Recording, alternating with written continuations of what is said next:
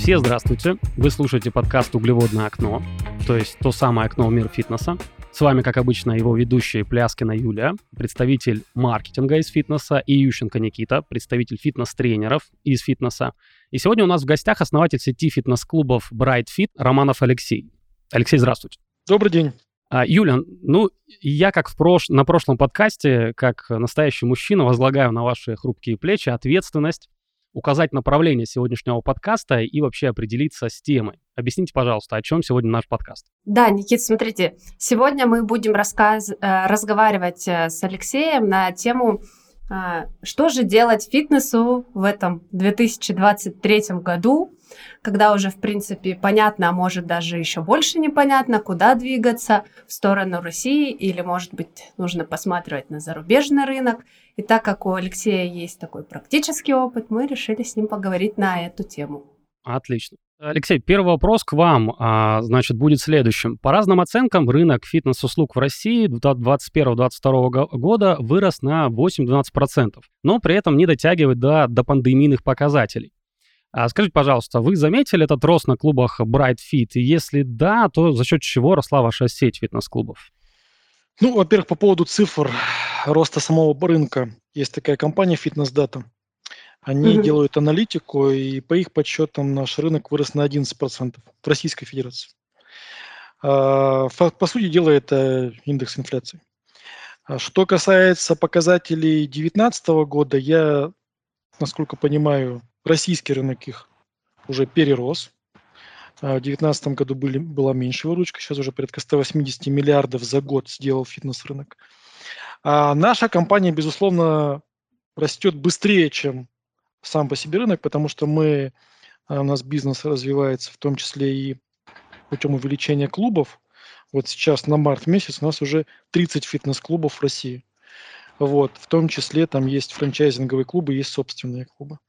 Вот. И мы за 22 год выросли на 31%. Угу. Вот. А, что касается 2019 года, мы, конечно же, его переросли. Это касается и показателей like for like, то есть э, предыдущий период к нынешнему периоду клубы стали эффективнее. А, это и касается новых клубов, которые просто увеличили наш, нашу выручку, так скажем.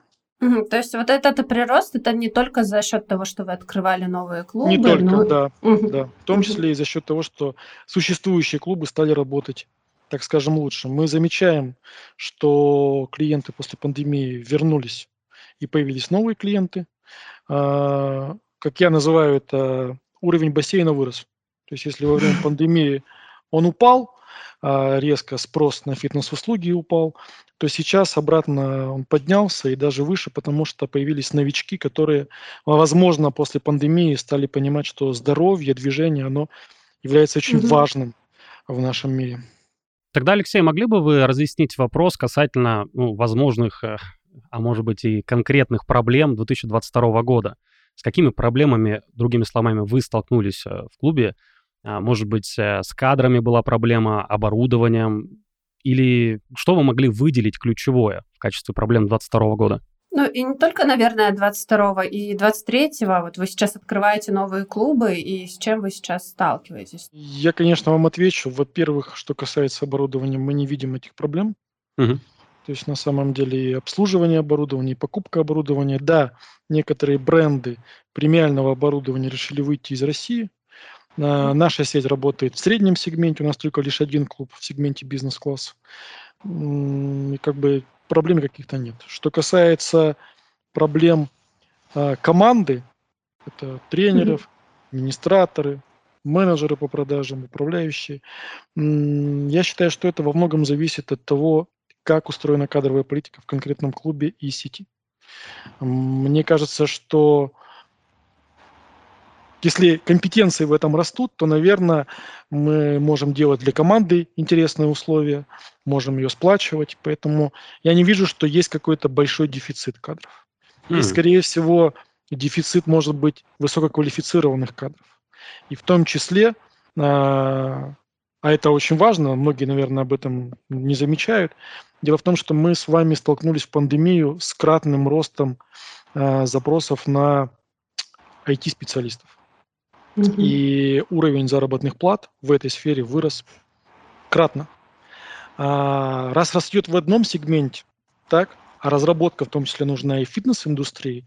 Я знаю как минимум несколько крупных сетей, которые занимаются разработкой собственных приложений, IT-решений то помимо роста зарплат в IT-секторе, этот рост э, переметнулся еще и на квалифицированных специалистов, связанных там в управлении, в операционном управлении. То есть если говорить про квалифицированные кадры, то там, конечно же, зарплаты немножко подросли.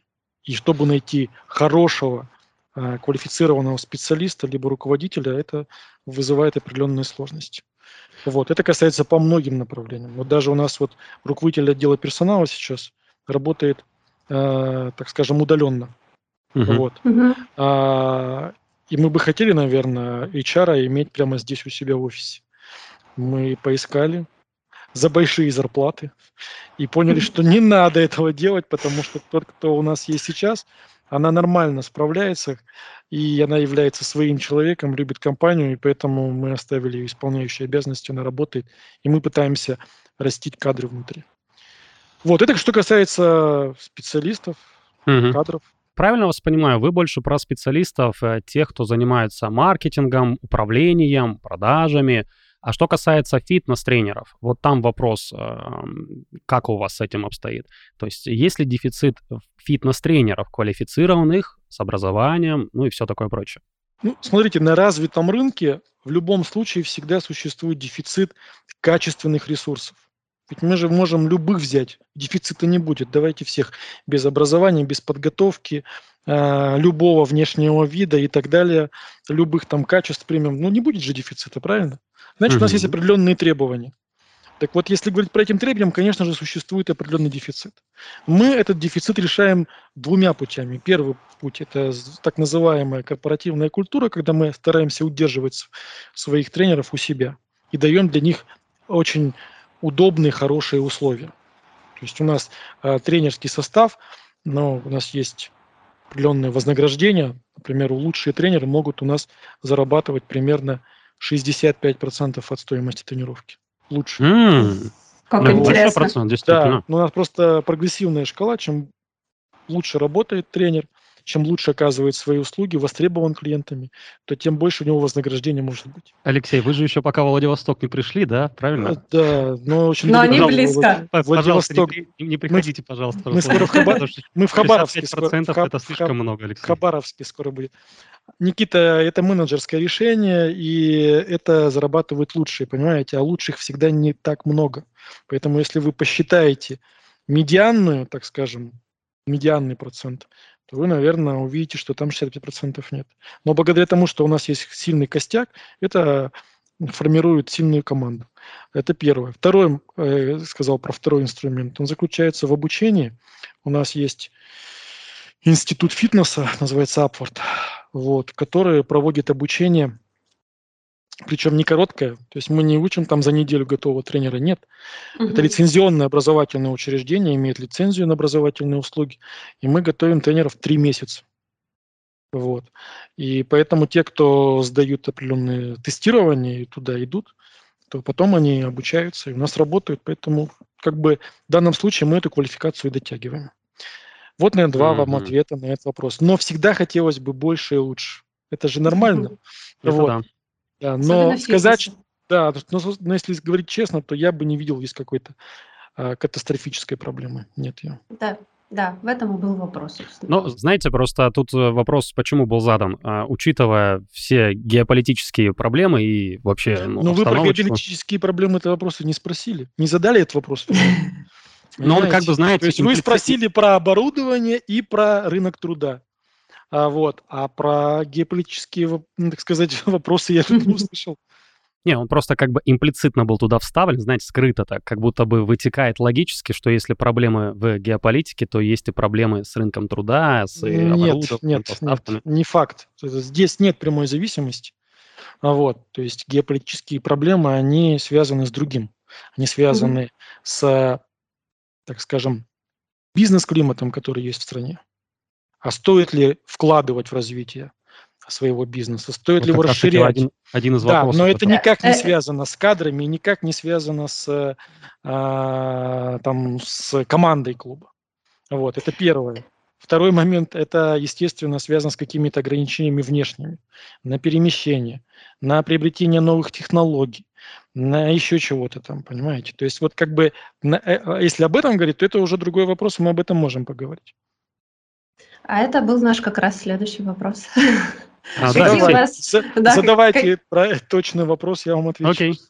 К- Какие у вас э, ожидания и вообще есть какие-то ожидания 2023 года? Стоит ли вот оставаться э, и пытаться развиваться фитнесу в России, инвестировать э, в фитнес в России, или, может быть, нужно обратить внимание на зарубежные рынки? Вот Какое у вас мнение есть?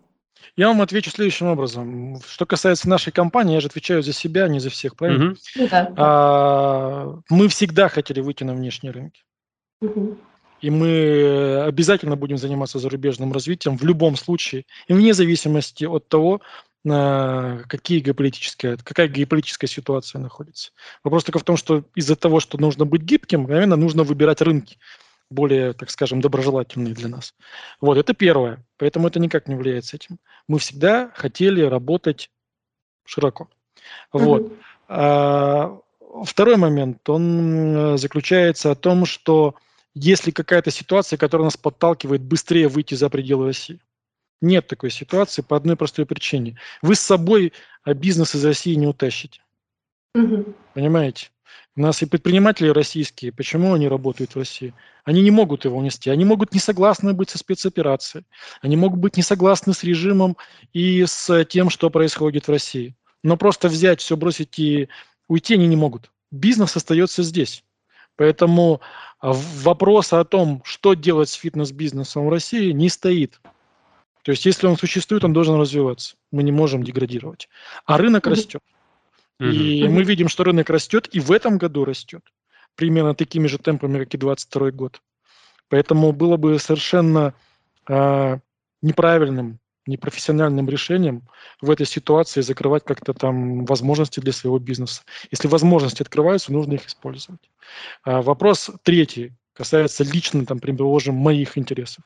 Да, мне хотелось бы, чтобы бизнес был диверсифицирован, и в том числе возник э, бизнес за пределами России. Поэтому у нас есть пока что один клуб а, в Грузии. Скорее всего, в ближайшее время их будет три. Есть сейчас у нас еще подписанные две площадки. Вот. Хоть бы в И Тбилиси. Хоть бы в Тбилиси. Тбилиси хороший город и страна хорошая. Ой, в Тбилиси, в Батуми, в Батуми, в Тбилиси у вас В, есть. Бат- в Батуми посмотрим. Э, До Батуми, может, дойдем. Вот, то есть, вот я вам ответил. Ну, тогда более конкретный вопрос. На какой срок окупаемости стоит рассчитывать при реализации проектов в новых клубах в России 23-го? А не меняется срок ок- окупаемости практически. Дело в том, что есть уже как некая такая, э, как вам сказать, некие ожидания. Разные компании ставят себе разные сроки, но я вам хочу сказать, что мы в своей компании понимаем, что примерно срок, ведь есть, опять же, вот придется нам в самую финансовую грамотность окунуться. Давайте. Есть срок возврата инвестиций. Вы вложили в клуб миллион, условно, пусть будет долларов, чтобы более значимая сумма была. И там, предположим, за 3-4 года их забрали. Но это не значит, что за 3-4 года клуб окупился. Потому что при модели э, фитнес-клуба в России, когда есть авансовые платежи от клиентов, Мгм. то вы просто-напросто меняете свои деньги на кредиты от клиентов. Соответственно, деньги вы забрали через 4 года на клуб, у него есть задолженность. И вот чтобы окупить клуб, это проходит примерно 7 лет. То есть Ну вот я так. вам назвал те сроки, примерно, которые мы обычно ориентируемся. Возврат инвестиций 4, может быть, там с небольшим лет. А что касается окупаемости, это 7 лет. Окупаемость – это значит, что вы заработали прибыль, и эта прибыль покрыла ваши первоначальные вложения. Вот это примерно 7 лет. То есть это миллион долларов прибыли вы заработаете примерно за 7 лет. Мгм. А, хорошо, Алексей, раз мы про, значит, бизнес-грамотность решили переговорить, а вообще насколько тогда привлекательно с точки зрения инвестиций а, открытие фитнес-клуба? Ну, если мы говорим про 7 лет, а можно ли сравнить это с какими-то смежными сферами, похожими на фитнес? Насколько это действительно привлекательно для инвестора? А, Смотрите, плюс фитнеса в нормальной экономике без пандемии, без мобилизации, без политических потрясений, так скажем, да, заключается в том, что фитнес-рынок стабилен.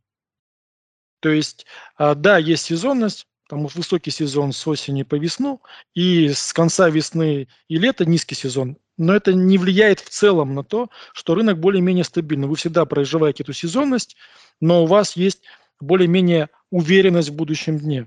Вы понимаете, что клиентов сохраните, они добавятся и так далее, если вы правильно приняли, конечно, решение про локацию клуба, про его формат и так далее. То есть в длинную инвестировать в фитнес-бизнес выгодно, потому что он предсказуемый. Mm. На него не влияют так сильно, как любые какие-то другие катаклизмы, кроме тех, которые я назвал. Пандемия, политическая, там, геополитическая история и мобилизация и тому подобное. Вот. Алексей, Поэтому даже при... Алексей, правильно понимаю, тенденции, которые фитнес наблюдаются, там, переход клубов на какие-то онлайн-тренировки, а, какие-то виртуальные помощники, они не сильно влияют на то, а, сколько будет зарабатывать э, фитнес-клуб, правильно я понимаю? Нет, конечно же, они только увеличивают объем рынка, mm-hmm. потому что они добавляют дополнительные сервисы для клиентов фитнеса. Не конкретного фитнес-клуба, а вообще клиентов. Я вам хотел бы обратить важный момент, заключается в том, что э, проникновение фитнеса в России до сих пор а, далеко от э, цивилизованных э, экономик, которые уже прошли, там, я не знаю, период формирования фитнес-рынка. В, том, в, то, в тех же США проникновение фитнеса составляет 21%. То есть каждый пятый взрослый человек, таково взрослый, это от общего населения вместе с детьми, каждый пятый человек, он э, посещает фитнес-клубы. В России проникновение 4%. В mm-hmm. крупных городах это примерно, миллионниках это примерно 7%, там 7,5%. В среднем, я говорю, в Екатеринбурге э, чуть побольше. А в столицах, в Москве это примерно процентов 12. Но это еще, я вам говорю о том, что есть огромный потенциал. Потому что в любом случае модель потребления, которое есть во всем мире, которые люди думают о своем здоровье, о движении, о том, чтобы хорошо выглядеть, она востребована. И таким образом перспективы этого бизнеса, конечно же, высокие. Если мы говорим про нефтянку, которая имеет намного большую окупаемость, mm-hmm. скажем, да, скорее всего и рентабельность, нежели фитнес. Если мы понимаем, что через 50 лет придут электромобили, еще что-то там появится, может быть, ядерная, ветровая энергетика. А вот в ближайшие 10 лет, конечно, это не произойдет полностью, но вы в любом случае, инвестируя, понимаете, что в будущем это изменится. Уже сейчас это видно. То в фитнесе мы видим о том, что, наоборот, запрос а, людей для себя о своем здоровье, он будет расти. И в этой корзине потребительской расходы на услуги, связанные лично э, своим внешним видом, с э, здоровым внешним видом, они будут только увеличиваться. То есть э, 1, 1 июль, да, ага. А мне вот просто интересно стало. А, обычно принято считать, что фитнес, он покупается как бы на свободные деньги, да, которые есть у людей, такие сверхприбыль. А, изменилось ли сейчас после пандемии это? Замещение произошло. То есть, смотрите, есть потребительская корзина, условно, предположим, в Москве это 10-15% потребительской корзины уходит на продукты питания, в крупных mm-hmm. городах, возможно, 20-25%, в зависимости от уровня жизни этого города. Остальные средства, они тратятся на квартиру, на жилье, на образование и так далее. И в том числе есть э, траты на отдых и путешествия. В связи с тем, что произошло у нас в 2022 году, безусловно, люди стали меньше путешествовать меньше угу. путешествовать. И второй фактор, они стали меньше тратить денег на крупные покупки. Автомобиль, электроника и так далее. Вот. А, и благодаря этому часть денег перенеслось в сферу услуг. Потому что какие-то радости в жизни нужны. Угу. Это вы знаете, когда эффект э, губной помады? Да. есть, тогда, когда кризис, люди покупают так, я, я, видимо, я, я, видимо, один, да, кто здесь эффект не понимает. Губной помады, это, помады это кризисный рост потребления а, предметов косметики. Но не в высоком сегменте, а там в среднем, в низком. Когда в кризис, то женщины хотят хотя бы так себе радовать. И они покупают косметику, тратят на это деньги, потому что это дает им радость. Поэтому в России сложилась такая же история, когда люди переориентировали свои траты на крупные покупки и путешествия на сферу услуг. Поэтому в России в прошлом году и сейчас продолжает расти общепит. Люди ходят в заведения в эти все, встречаются с друзьями, общаются, кушают. Вот. А, и фитнес, безусловно, тоже. И вот мы, наверное, переходим плавно к нашему Юль, следующему а я вот, вопросу. А я, Юль, а я бы ага. все-таки еще э, позадавал вопрос, потому что, Алексей, действительно, вы сказали про первую а инвестиционную привлекательность, это предсказуемость фитнеса, что он действительно вот скорее всего будет только расти. А еще, может быть, какие-то привлекательные стороны, стороны фитнеса или все-таки в остальном это только минусы? Вы меня спросили по поводу инвестиционной привлекательности, я вам ответил две. Первое, ага. это касается самого стабильного, стабильной ага. бизнес-модели, ага. вот, э, не реагирующая на какие-то вот, э, так сказать, экономический кризис. Если бы у нас был просто экономический кризис там, 2008 года, в 2016 году был определенный спад, фитнес не отреагировал. Вот. Э, фитнес отреагировал какие-то катаклизмы, связанные с большими шоками, которые на все отрасли экономики влияют. Это пандемия и там вот спецоперация, вот все, что с ней связано. А, и я вам ответил, что как бы в этом смысле он инвестиционно привлекательный, потому что он стабильный. А вторая – это, конечно же, будущее. Потому что в будущем люди будут больше тратить на это, как нам представляется, как мы видим это по модели потребления в других странах. И, соответственно, это укрепляет нас в уверенности, что да, так сказать, рентабельность невысокая, но при этом мы можем в ней быть больше уверены, чем в любой другой сфере. Э, я думаю, можно переходить уже к следующим вопросам. Хватит с этой рентабельностью. Давайте будем переходить к трендам. Есть какие-то тренды в 2023 году, 2022, которые вот э, вы видите в фитнесе? Э, я не знаю, может быть, там люди стали меньше покупать абонементы годового формата, стали покупать более короткие карты. Может быть, они стали уходить а, в такую точечную историю. А, там, мне нравятся только танцы. Зачем мне ходить в большой фитнес-клуб? Я пойду в маленький фитнес-клуб. Или наоборот, нужно расширять а, какую-то рекреационную зону, да, и больше давать людям развлечений, замещать вот эту вот потребность э, и, и, и наращивать таким образом привлекательность фитнес-клуба. Вот, э, как, как вы, на что вы ориентируетесь? Ну, по поводу трендов, а, опять же, я не могу сказать за всю фитнес-индустрию, хотя, конечно же, есть исследования и про рынок фитнес-тренеров, есть исследования mm-hmm. и про сам по себе фитнес-рынок. Та же самая компания, которую я сильно так хвалю, фитнес-дата, она эти исследования сделала. Mm-hmm. Вот. А, но я могу сказать то, что наблюдаем мы у себя. Первое, вы совершенно правы, возникли, возникла потребность у людей на некие студийные форматы, mm-hmm. там растяжка, танцы, как-то еще. И не обязательно они это находят в универсальных фитнес-клубах больших. Они находят это где-то рядом с домом, рядом с работой и так далее. Но при этом есть один важный плюс, который заключается в том, что это не влияет на потребление услуг самого фитнес-клуба, потому что часто эти люди покупают это как дополнительный абонемент. Угу. Они продолжают ходить в фитнес-клуб, бассейн, тренируются в зале, но при этом еще добавляют там, например, э, какие-то услуги студий. Это первое. Второй момент. Конечно же, мы видим, что тренеры тоже пытаются зарабатывать больше денег в онлайне. Это вот. точно. Этот рынок растет. Растет даже, скорее всего, быстрее, чем сам офлайн бизнес.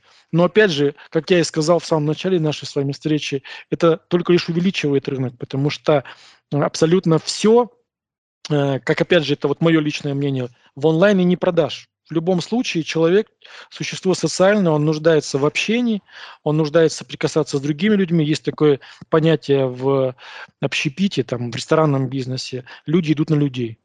Если ресторан пустой, то там угу. сразу всех подозрения вызывает, что тут не так. Вот. И поэтому фитнес – это та же самая история, где люди находят э, место, где можно соприкоснуться с другими людьми. И поэтому, конечно же, общение тренера офлайн, в моем понимании, оно является предпочтительным. А вот в онлайне оно вынужденным. Почему? Либо ты слишком занят, командировки, там еще что-то. Угу. Либо наоборот, есть такой момент, он связан с тем, что ты стесняешься аудитории. Есть такие люди, которые э, не хотят показывать себя, там, я не знаю, на показ. Они, они стесняются. И они предпочитают зайти в фитнес через онлайн. И это тоже очень круто. Потому что рано или поздно они захотят пользоваться другими услугами фитнес-клубов. И, скорее всего, придут. Вот мы у себя э, в нашей сети э, BrightFit э, понимаем, что э, это очень важно э, помочь а, любому потенциальному клиенту фитнеса сделать первый шаг. И поэтому а, пропагандировать ему какой-то жесткач, поднятие жесткое, там шат, штанг, еще что-нибудь, бокс не нужно. Потому что большинство а, людей, которые идут в фитнес-клубы и которые сейчас составляют основную аудиторию, это как раз не фанаты фитнеса. Это те, кто просто хотят это, улучшить свое здоровье и внешний вид в более таком лайтовом варианте. Мы тем более с вами знаем, что у нас потребителей э, женщин порядка 60%. Угу. То есть фитнес-клубов мужчин меньше. Кроме, конечно, боевых там искусств и так далее. А вот. И, соответственно, для женщины этот первый шаг, он для нее очень ответственный, и нужно поддержать этого человека, показать дружелюбие, вовлеченность.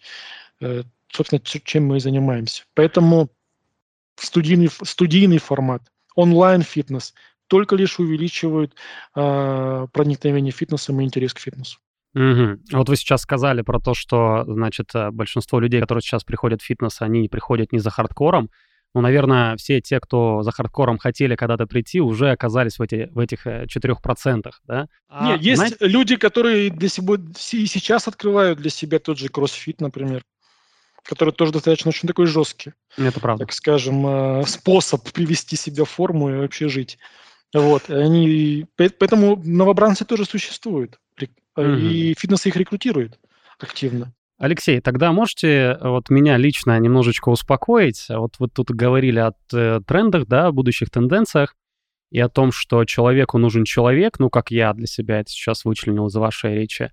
А в будущем профессия фитнес-тренера, то есть когда человек тренирует человека не через онлайн, а приходя в фитнес-клуб, либо куда-то еще, то есть стоя лицом к лицу, а, возможно, там, поправляя, ну как возможно, очевидно, поправляя технику и все такое прочее, она останется популярной или все-таки вытеснение нас ожидает? Вот опять же, виртуальные помощники, о которых мы вскользь проговорили, ведь это же действительно а, дополнительная реальность, надеваешь шлем, и вот ты погружаешься в какие-то другие миры, да, может быть, этот тренер и не нужен. Зачем этот тренер, когда есть такие пространства для полетов? Смотрите, он, почему человеческое сознание всегда а, любит противопоставлять. Вот, мне кажется, что, безусловно, и работа тренера, его услуги качественно не всегда будут востребованы. Точно так же, как и технические решения, IT-продукты, приложения, они будут увеличивать потребление фитнес-услуг, делать его более простым, легким э, и так далее. Просто часть некоторых функций, которые, возможно, выполняет тренер, либо фитнес-клуб, будут делегированы этим умным алгоритмом и этим решением. Но это не значит, что они друг друга противопоставляют. Нет. Они, я бы сказал, сотрудничают. Но здесь важный момент заключается вот в чем. Когда вы говорите, вы же меня про тренеров спросили, я отвечу Именно вам про так. тренеров. А, дело в том, что есть а, разные а, уровни развития экономик. Если мы возьмем, например, экономику развитую, к которой мы относим страны Европы, США и так угу. далее, то в этих экономиках человеческий труд стоит очень дорого. И поэтому, когда мы приходим в какой-нибудь фитнес-клуб в той же Германии, да, и видим минимум людей, и тренеров там не так-то много, то мы на самом деле понимаем, что ответ очень прост. Труд дорогой, налоги дорогие, mm-hmm. большие на труд. Чтобы содержать дополнительных ресепшионистов, менеджеров по продажам, которые у нас есть, а в Германии в обычных клубах их вообще нет, mm-hmm. тренеров, это очень дорого, и фитнес-клуб просто не потянет. В России же сейчас что бы вы там ни говорили, не надували щеки. Конечно же, мы развивающаяся экономика. И причем еще и падаем в уровне доходов. Поэтому уровень жизни у нас еще и падает, и падает, и падает все последние 10 лет в результате принятых решений нашим э, патриотичным руководством. Вот.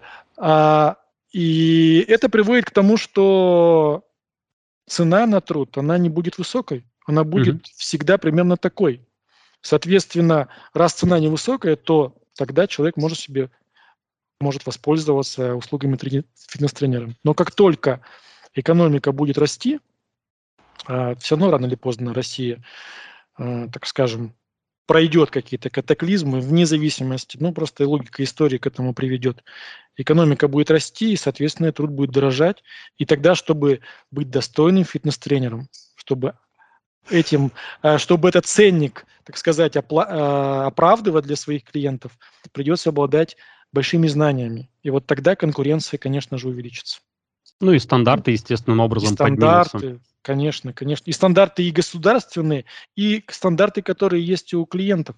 Конечно же, они поднимутся, потому что отдавать там, я не знаю, 50 долларов уже за тренировку, если тогда она будет стоить, очень будет дорого. То есть, иначе говоря, мы можем прогнозировать будущее, ну, если вот так вот фантазировать, что а, тренировки персональные с тренером будут а, в такой вот некой нише ценовой, очень высокой, а, которую себе позволят не все, Соответственно, а те, кто э, просто захочет, условно говоря, прийти в клуб и позаниматься сам, он это сможет сделать с большей вероятностью просто потому, что у него денег на это хватит. Вот. А услуга фитнес-тренера это что-то будет престижное, элитное, вот, наверное, к этому, да, ближе.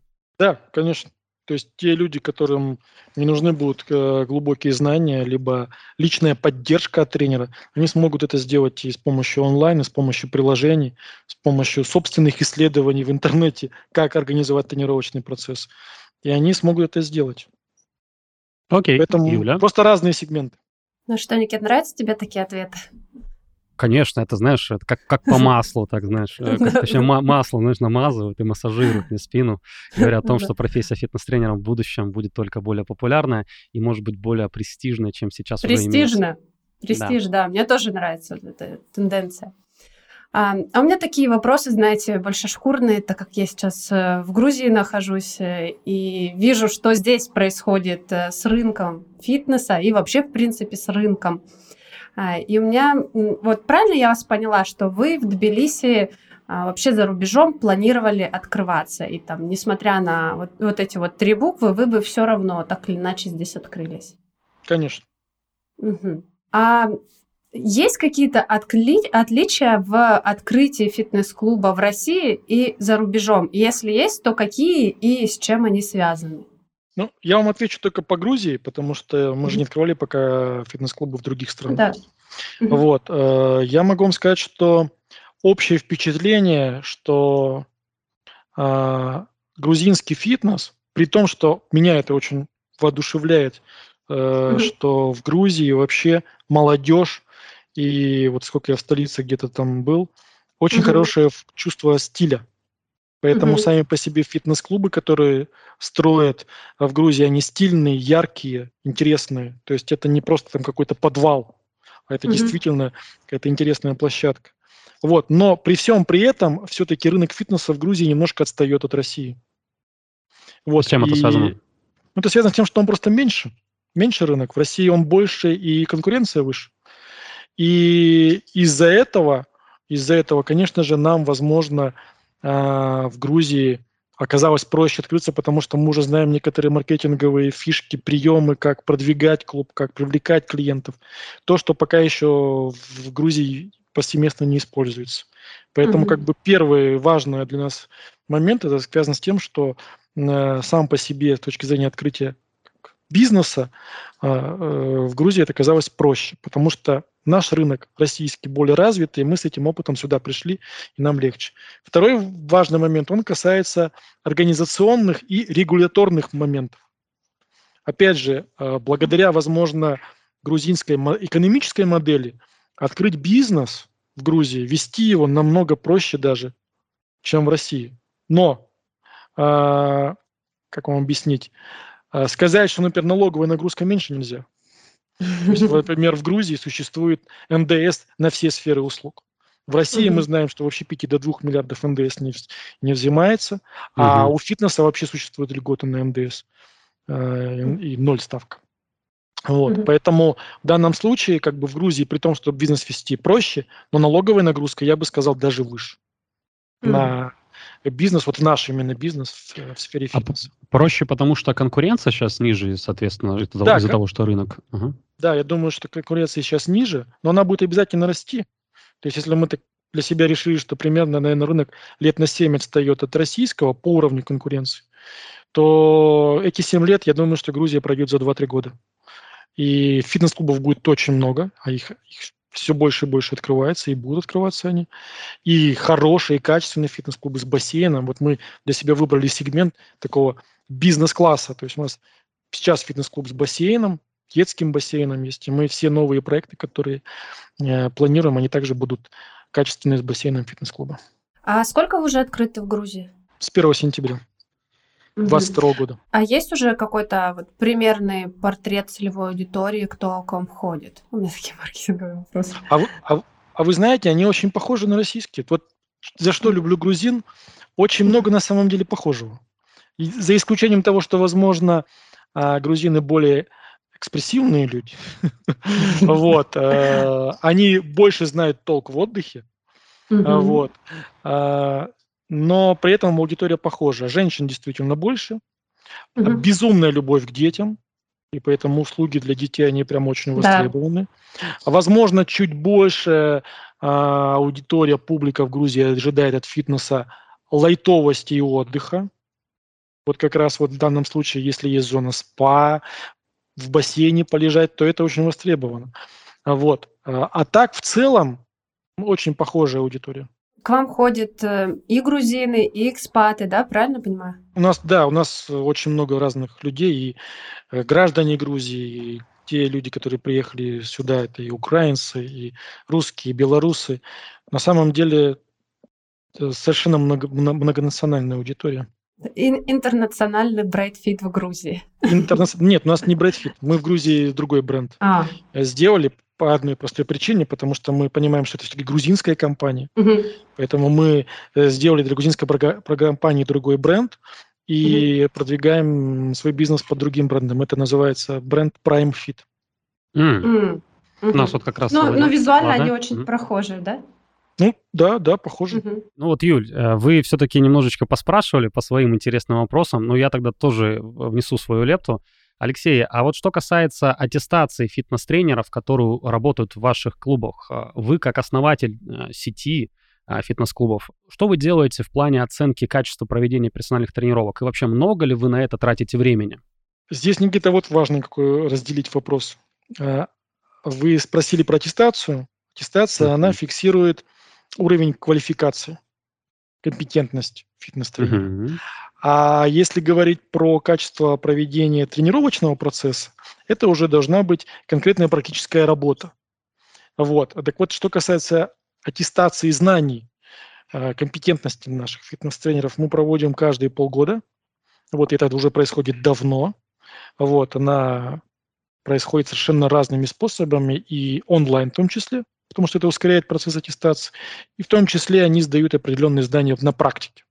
Угу. Вот. Аттестация позволяет нам, во-первых, создавать кадровый резерв и растить тренеров. У нас, например, вот фитнес-директор всей сети, в которой работает у нас 700 уже тренеров, да, вот, она выходит, она была тренером, кроссфитером причем, вот, и соверш... делая так определенные шаги в росте, стала фитнес-тренером, и как бы у нас практически все, все э, руководители, они проходят такой путь. Поэтому аттестация Э, знаний позволяет выявлять лучших и их продвигать. Во-вторых, тренеру заявлять о своем желании расти. А, и профессионально, и карьерно. Ведь, опять же, у нас у тренеров есть несколько категорий. У нас есть тренер, мастер-тренер, есть тренер высшей категории, есть тренер-эксперт. Тот самый тренер, который может и других об, обучать, и передавать свои знания. Поэтому возможности для роста есть совершенно самые разнообразные. Другими словами, вы достаточно пристально следите за тем, а, как подготовлены профессионально ваши тренеры. Конечно, конечно. Это для нас очень важно. Ага, я просто почему спросил. Качество проведения тренировки, она же связана не только с сервисными стандартами, но еще и со знаниями там основных дисциплин, анатомия, физиология, биомеханика и так далее по списку. Ну и, соответственно, как бы сама аттестация, она же, включая эти вопросы, бьется достаточно хорошо еще и с практикой. Или все-таки вы считаете, что удовлетворенный клиент — это не всегда клиент, который пришел к грамотному специалисту, знающий много вот в этих дисциплинах? Или это должен быть все-таки еще и, ну, условно, такой продажник, которого описывают когда хотят немножко принизить фитнес. Ну, знаете, вот такое мнение, что фитнес это для того, чтобы, ну, как бы надурить людей, что вот замылить им глаз, чтобы они результат не получили, но при этом получили какое-то удовольствие от самого процесса. Ну, смотрите, во-первых, я не буду комментировать страхи людей, потому что это касается любой отрасли, которую не назови. У нас и пилоты летают пьяные, и самолеты. Ну, это как бы потребительское поведение. Поэтому если вы ожидаете, что вас там обманут и так далее, ну, это ваш взгляд на мир. Вот, поэтому зачем это комментировать? А что касается самой квалификации тренеров, э, здесь, смотрите, какой важный момент. Вот есть софт-скиллы, есть хард-скиллы. Вот. Что касается компетенций, как проводить тренировку, значит, там, знаний какие-то там по поводу там, питания, еще чего-то там, биомеханики там и так далее, это одно. Но вопрос ведь еще в другом, о том, как ты общаешься со своим клиентом, как ты его встречаешь, насколько ты внимателен к нему. Ты можешь проводить тренировку от и до, но при этом клиент не получает того вау-эффекта, того внимания, которое хотел бы. И он от тебя скоро уйдет. Поэтому, конечно же, мы уделяем большое внимание тому, чтобы понимать, а как э, наш тренер общается с клиентами, в том числе, как он осуществляет продажу. Потому mm-hmm. что правильно продать это не только втюхать да, свою тренировку, но это в том числе выявить потребности этого клиента и потом, соответственно, провести тренировку, удовлетворяя его запросы, запросы клиента. Вот, поэтому мы, с одной стороны, аттестация выделяет хард скиллы, да, и мы это видим. Но при этом у нас есть другие способы с помощью супервайзеров, супервизии для тренеров, когда они находятся в клубах, с помощью обучения, с помощью в том числе неких метрик. Например, у нас такая метрика, э, где мы э, видим, а сколько процентов у э, тренера клиентов отвалились. То есть, если, грубо говоря, больше 70%, да, если, если в течение трех месяцев 70% клиентов остаются у тебя, ты mm-hmm. молодец. Если у тебя их меньше, значит, это уже первый сигнал а, о том, что необходимо что делать, и мы тогда с тобой об этом разговариваем. Что, ну, то, что, что не называют удержание, верно? Удержание, удержание mm-hmm. клиентов, да. И в данном случае как раз вот мы с вами говорили с вами об IT-продуктах и о цифровизации, да. Это один из способов увидеть эту боль, увидеть эти сигналы что у тренера клиенты не задерживаются. Значит, необходимо над чем-то работать. Вот, поэтому как бы да, для нас это важно. А, я все-таки вернусь, наверное, к зарубежным рынкам, да. А, вы про планируете... Батуми, может, про Батуми поговорим. Как вам в Батуми? В Батуми классно, но не хватает фитнес-клубов. Нет, да? его нет. Так. нет. Вот и, я... э, острая да, ребят, как вам, как вам особенно... ребята? Я же говорил о том, что немножко отстает пока рынок фитнеса, и, конечно же... Ну, в Батуми сильно отстает. Вот то, что вы говорите про Тбилиси, здесь нет таких фитнес-клубов. Ну, конечно, там и World Class есть, и Bright Fit, я его, да, так называю, Prime, Prime Fit. А здесь вот есть э, клуб, отдельно бассейн, большой, замечательный вообще, а, но нет, допустим, тренажерки нельзя пойти. Ну, то, то есть нет вот таких универсальных фитнес-клубов. Либо есть какие-то фитнес-клубы, как качалки, но они сейчас переполнены, и заниматься в любое время невозможно, потому что там тоже интернациональные такие, получаются, качалки. Не хватает места. И вот я смотрю, открываются, открываются новые, но пока что из того, что видела я, да, то э, это какие-то мелкие а, при знаете, вот в доме в большом открылось что-то такое, не, не, немного квадратов, либо это какие-то специализированные, типа бойцовский клуб какой-то. Вот, вот задумайся о Батуми, и к вам, Юля, мы пойдем, чтобы вы нам подсказали, что, где, какие районы, где там обитают без какие проблем. клиенты. Да, без проблем вообще. У меня вопрос такой. Планируете другие страны? Если да, то какие? СНГ, Европа, какие у вас планы? Да, у нас есть э, идея о том, что мы можем помочь, так скажем, развитию фитнеса в Турции. Mm-hmm. Вот, мы делали небольшой для себя такой собственными глазами проехали по Турции несколько городов, ходили по клубам, смотрели. Вот, и, наверное, после того, когда мы сможем, так скажем, закрепиться, э, сделать какую-то хорошую домашнюю работу в Грузии, Угу. Потому что все равно это зарубежный рынок, это другой менталитет, другие люди. Вот. А, если мы это в этом году добьемся для себя, скажем, да, в этом галочка есть, вот, тогда мы, скорее всего, через год пойдем осваивать турецкий рынок. Потому что нам кажется, он очень интересный, очень большой. Там живет 84,5 миллиона человек. Крупные города, мегаполисы есть, там Стамбул, Измир. Поэтому почему нет? Скорее всего, да, будем развиваться там. Ну, у вас прям такие планы, вы семимильными шагами двигаетесь. Через год пойдем в Турцию, если все хорошо. Ну, с 55% к тренеру, пожалуйста, Владивосток не приходите. Они близко, они близко, они уже в Хабаровске практически. Никита, вы же ведь, э, так скажем, адвокат тренеров. Или у вас свой фитнес-клуб? Так, забыли, но это мы вырежем. Если у вас свой фитнес-клуб, тогда я вас понимаю. Ну, а если вы занимаетесь обучением, тогда... Все сложно. Сложно. И, наверное, последний вопрос э, такой, э, будет немножко метафоричный. А, вот если бы вы своему другу, инвестору или самому себе посоветовали, что делать? Остаться в России, вот у него есть деньги, да, и открыть фитнес-клуб в России, или идти на зарубежный рынок? А именно сфера фитнеса, да? Да, да, вот у него есть деньги, он хочет э, открыть фитнес-клуб. Что делать?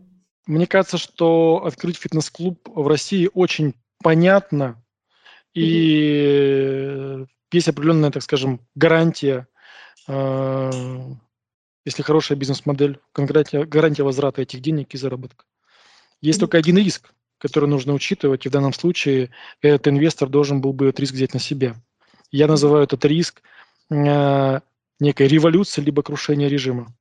Потому mm-hmm. что если это произойдет, то, безусловно, это скажется на всей экономике, на потребительском поведении, и это будет определенный, ну, какой-то такой, знаете, такой псевдопандемические, пандемическое влияние. То есть я думаю, mm-hmm. что эконом, экономика и вся жизнь, она определенным образом замрет там, на полгода, на год, пока это, эти процессы будут происходить.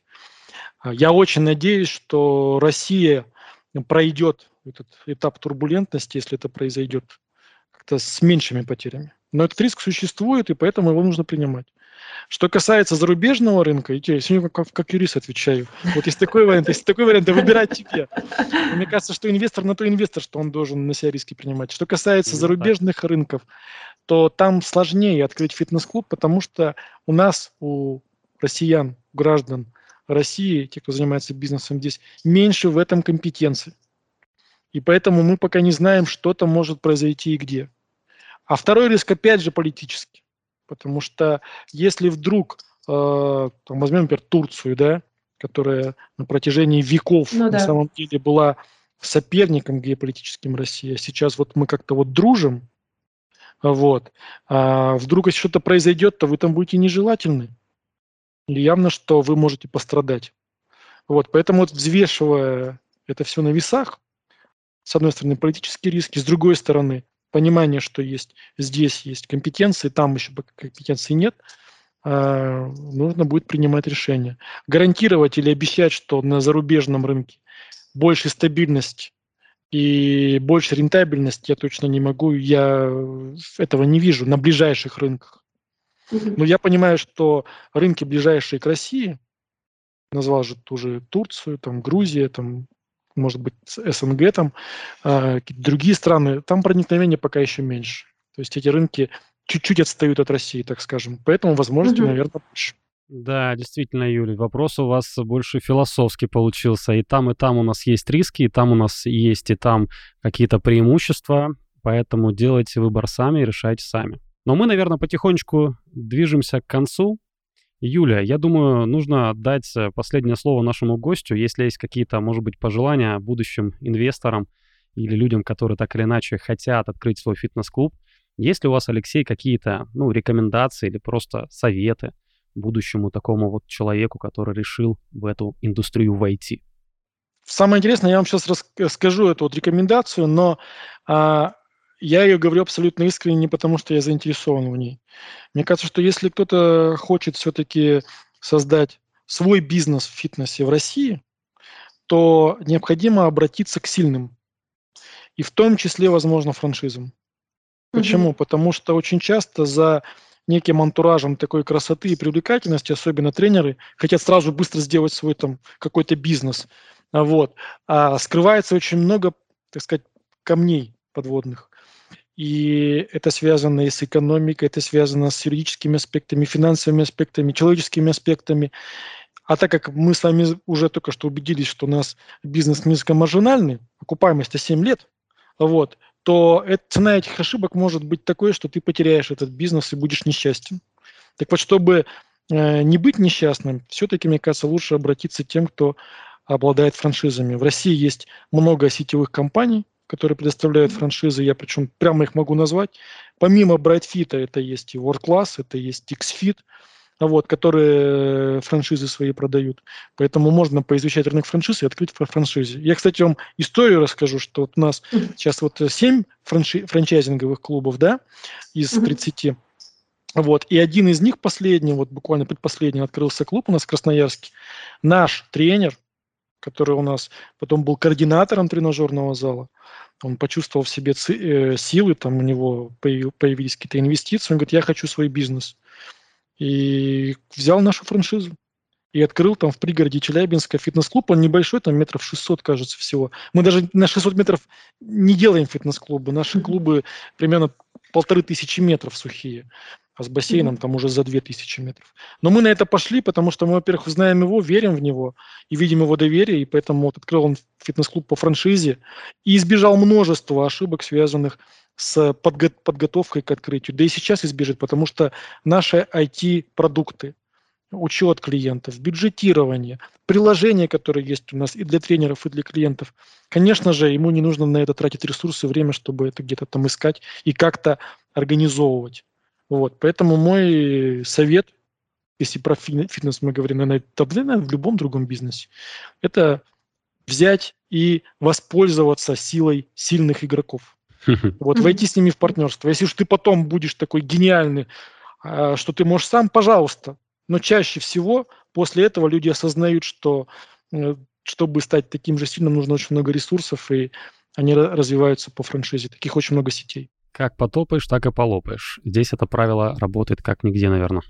Наверное, да, да. Э, это, кстати, очень здорово, потому что опыт, да, многие фитнес-тренеры чувствуют в себе какой-то запал, силы, мотивации, уходят, и потом, ну вот я сколько знаю примеров, они практически все были провальные. Они потом очень сильно разочаровываются. Да. Ну, я представляю такого фитнес-тренера, который решил вложить э, несколько миллионов долларов в свой первый. Долларов? Никита, вы их потеряли или нет? Серьезно? Во Владивостоке несколько миллионов долларов? Да я нет, шучу. Конечно. Алексей, нет, нет, я нет, совсем я, я думал, Никита, шут, как так? Шут, шут, шут. Просто в один клуб несколько миллионов долларов. Я, я, я представляю такого фитнес-тренера, знаете, такого, нарисовал идеального фитнес-тренера, который имеет запас, такую кубышечку в виде двух миллионов долларов. На самом деле, если ты с умом подошел, нашел помещение, которое уже более-менее подготовлено, там, возможно, есть какая-то система вентиляции и так далее. Договорился с арендодателем, вот, э, привлек своего, опять же, сильного там, возможно, фран, франчизера, да, там, mm-hmm. вот, который там смог показать, что, смотрите, мы сильная компания, мы вам обеспечим арендный поток. Вот, то ты можешь немного вкладывать. Условно, накопление твоих друзей и плюс твои, там, я не знаю, там, дру... вложения какие-то, да, э, попозже там у тебя будет квартира, вот. Их вполне хватит, чтобы открыть небольшой фитнес-клуб. Несколько миллионов рублей – это вполне реально в нынешних условиях. Mm. Причем mm-hmm. есть многие э, фитнес-клубы, студии, которые сейчас, после кризиса и сейчас, они не смогли оправиться. Mm-hmm. Они нуждаются в ребрендинге, в реновации. И э, их вообще очень легко, в принципе, договориться и, так сказать, уже купить э, действующий какой-нибудь небольшой клуб. По более низкой цене. Конечно. Кризис, конечно. кризис помогает. Ну, как бы кризис Некоторым... вообще, озда... вообще оздоравливает. Кризис оздоравливает. Это всегда как бы, хоть и больно, но для экономики это полезно иногда. Очистка от конкурентов, да? Очистка от неэффективных. Да, ну, мне кажется, очень интересно получилась у нас с вами беседа. Да, вот. здоровско.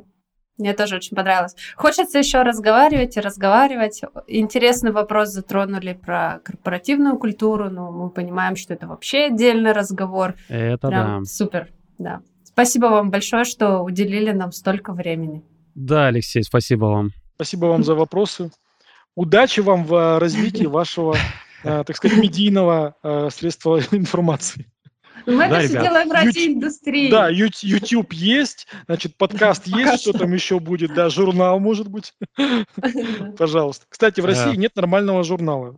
Опа. Все, Юль, услышали? Это к вам Ну, идея. Фитнес-эксперт периодически что-то выпускает. О, это очень редко. Э, Они, ребята хорошие, они Да. делают различные образовательные проекты в Москве и в регионах, но их журнал очень редко выходит.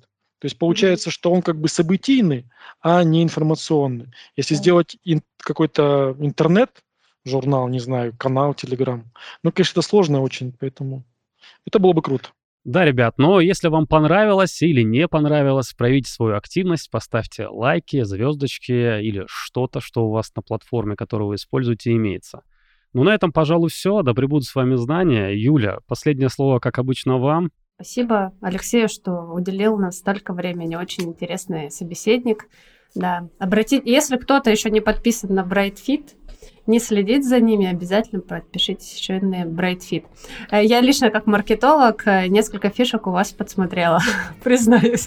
Это не реклама в порнхабе. О, вот Это да. Это выяснил. Алексей, решили за- за- завершить подкаст все-таки рекламным подкастом. Вот. У нас просто конференция была в Москве, мы делились.